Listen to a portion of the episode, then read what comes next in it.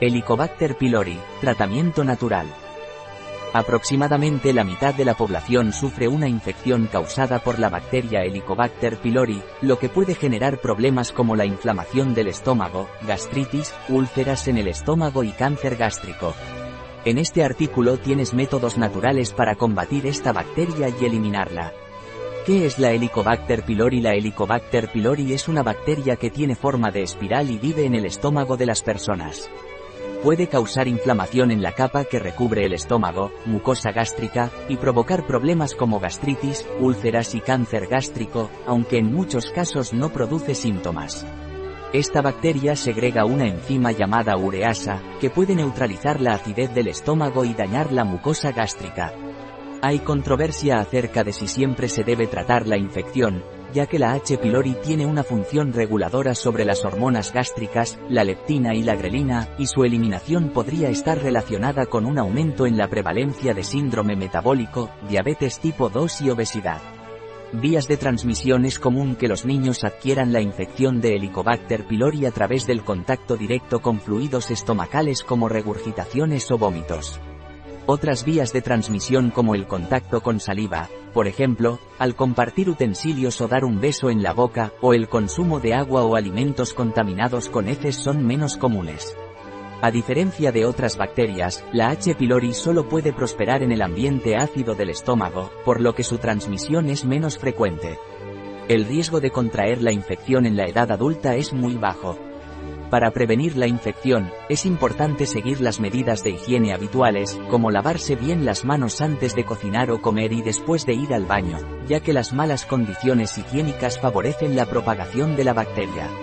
Síntomas Infección Helicobacter pylori Algunos síntomas que pueden indicar problemas estomacales incluyen dolor de estómago, que puede ser más común en ayunas, indicando úlceras, o después de comer, indicando gastritis reflujo o sensación de quemazón en la parte superior del abdomen, hinchazón o inflamación del estómago, sensación de saciedad temprana después de haber comido una cantidad pequeña de alimentos, náuseas o vómitos, anemia y debilidad, melena, que son deposiciones oscuras, pérdida de peso. Si experimentas alguno de estos síntomas, es importante que consultes a un médico para obtener un diagnóstico preciso y un tratamiento adecuado. Tratamiento convencional de Helicobacter pylori La bacteria Helicobacter pylori puede engañar al sistema inmunológico, lo que lleva a la inflamación crónica del estómago. A pesar de que el sistema inmunológico produce células que se sitúan alrededor de las lesiones, la infección puede persistir y empeorar los síntomas si no se trata adecuadamente. Actualmente, se utiliza una combinación de omeprazol y antibióticos para tratar la infección por H. pylori, pero la eficacia de este tratamiento varía entre el 70 a 80%. El aumento de la resistencia a los antibióticos y la alta prevalencia de la infección subrayan la necesidad de encontrar alternativas a los tratamientos convencionales. Además, los tratamientos suelen ser prolongados, lo que dificulta el seguimiento del paciente y puede causar incomodidades debido a los efectos secundarios. Tratamientos alternativos de Helicobacter pylori Physiomans HP Este suplemento contiene una cepa especial de Lactobacillus reuteri llamada Pilopas TM, que ha sido desarrollada para adherirse a la bacteria Helicobacter pylori en el estómago y reducir su cantidad en el organismo. Además, contiene ingredientes naturales como la regaliz vulgar, la cúrcuma y el brócoli, que neutralizan los efectos dañinos de la ureasa y otros factores de adhesión que secreta esta bacteria, los cuales pueden causar inflamación y úlceras.